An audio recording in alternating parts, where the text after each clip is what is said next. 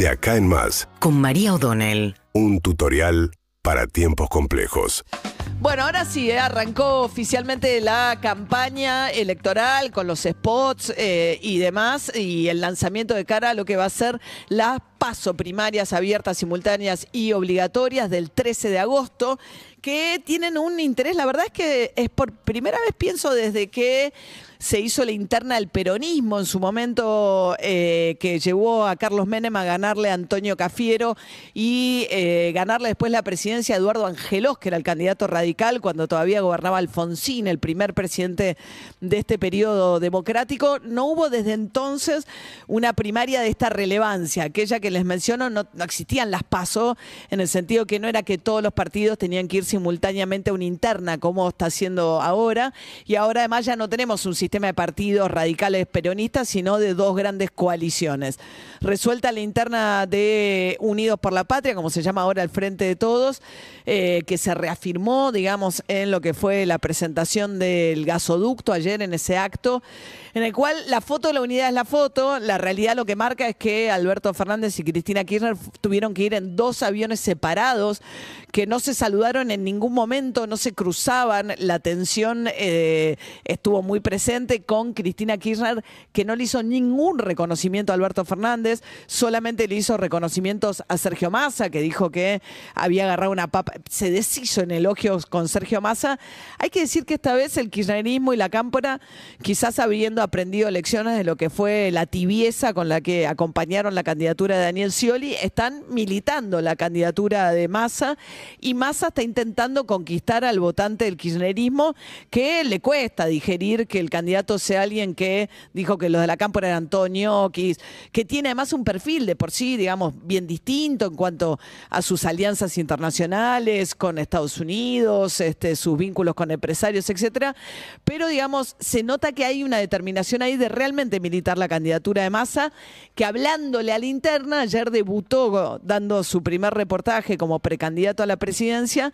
en el programa de Daddy Brieva en C5N, que es trinchera absoluta del kirchnerismo, trinchera, trinchera, y de hecho de ahí habían salido las primeras críticas a la candidatura de Massa, planteando ese sector de Víctor Hugo, Morales, Daddy Brieva, etcétera, planteando que bueno, que les costaba digerir esta decisión de Cristina Kirchner de que Sergio Massa sea el candidato. Con lo cual, digamos, hay una decisión de acompañar a Massa, bastante sin fisuras, de hecho, Massa incluso en ese discurso que planteó, hablaron todos, tuvo un gesto hacia Alberto Fernández, le agradeció que hubiese seguido adelante con la construcción del gasoducto, a pesar de la oposición del el Fondo Monetario Internacional. Una obra muy importante, francamente, esa sobre infraestructura, en la que finalmente las urgencias del país pusieron proa a la necesidad de sacar adelante el gasoducto.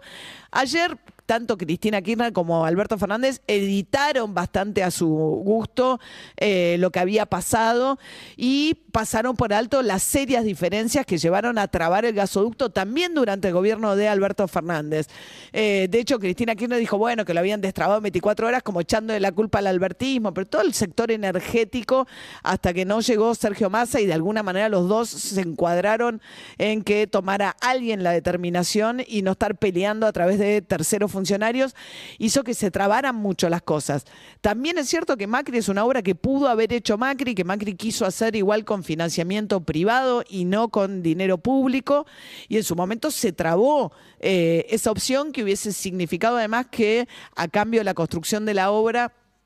se le daba la concesión a los privados. En este caso quedó para el Estado, se financió en parte con lo que fue el impuesto a las grandes fortunas eh, de la época de la pandemia que promovió Máximo Kirchner en el Congreso, pero este gobierno tuvo dilaciones muy importantes y Macri finalmente sacó un tuit diciendo nos costó 800 millones de dólares más, pero él tampoco lo hizo y de hecho termina dándole de baja por presiones del Fondo Monetario a una obra que todos reconocen que es una obra fundamental. Entonces, bueno, eh, larga la campaña con Sergio Massa planteando básicamente un kirchnerismo, tratando de kirchnerizarse lo máximo posible, que es un poco lo que vimos en ese acto, y planteando la producción, digamos, las banderas más clásicas del peronismo. Pero decía que por primera vez va a haber una interna relevante y por supuesto que es la interna de Juntos por el Cambio, la reta versus Patricia Burrich. Y ahí hubo una novedad donde hay una polarización muy grande. Con Patricia Burrich salió con un, eh, con un spot de campaña que quiero que lo escuchen porque es un posicionamiento realmente de muy extremo, de mano dura, que veníamos viendo ya en Patricia Burrich, pero el spot lo plantea con mucha claridad. Si estuviéramos en un país normal, tal vez alcanzaría con un buen administrador o un teórico de la economía. Pero no estamos viviendo en un país normal. Estamos en esta Argentina. Sufrimos hambre. Son siempre los mismos. No arrancan las clases. Acá nada es como debería ser y va a hacer falta mucha fuerza para recuperar el orden que perdimos. Fuerza, porque el diálogo no saca a los narcos de Rosario, porque la corrupción no se termina por consenso,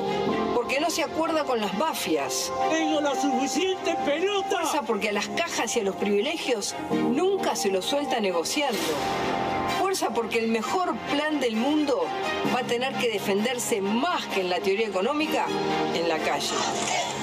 Ya vimos Se entiende, ¿no? Es orden arriba de combate a la inflación y no importa la, la fortaleza un plan económico para terminar con la inflación, sino que lo que importa es cómo se lo va a defender en las calles, o sea, la represión es lo que está planteando. Y lo que hace, que, que es un ejercicio, yo creo que un poco peligroso para la- la la tolerancia del sistema democrático y la convivencia en un sistema democrático que es toma lo que tiene que ver con consenso, diálogo y negociación y lo asocia a las peores cosas posibles, que es al narco, o sea, dialogar es tolerar al narco, el consenso es soportar la corrupción, asocia todos los valores de la convivencia democrática o que apuestan a la convivencia en democracia a lo peor de un sistema posible. Es tremendo el discurso en el sentido donde elige pararse Patricia Burrich, que claramente va a pelear con ese discurso la interna de Juntos por el Cambio. Y yo creo que en lo que pasa en Juntos por el Cambio se va a definir muchísimo la dinámica de lo que viene después respecto de cómo se va a dar esta elección, el debate post 13 de agosto. Hay que ver qué es lo que pasa con Juntos por el Cambio y en la interna entre Larreta y Patricia Burrich se juega lo más relevante de esta paso. Después que habrá que ver cómo queda cada uno, si la figura de Milei es una figura, eh, pero además queda muy desdibujado el discurso de Milei al lado del discurso de Patricia Bullrich, deja de ser muy extremo, no tiene, no, no es tanto más extremo, incluso es menos extremo porque no, no hace una apuesta por la represión eh, directa como la que está haciendo ahora Patricia Bullrich, Milei en sus discursos. Hay que ver cuánto queda de Milei en pie después de las pasos, en sentido de competitividad de cara a la elección general, o si Patricia Bullrich ganando la interna Juntos por el Cambio se termina de chupar ese posicionamiento más extremo que representa UrbanaPlayFM.com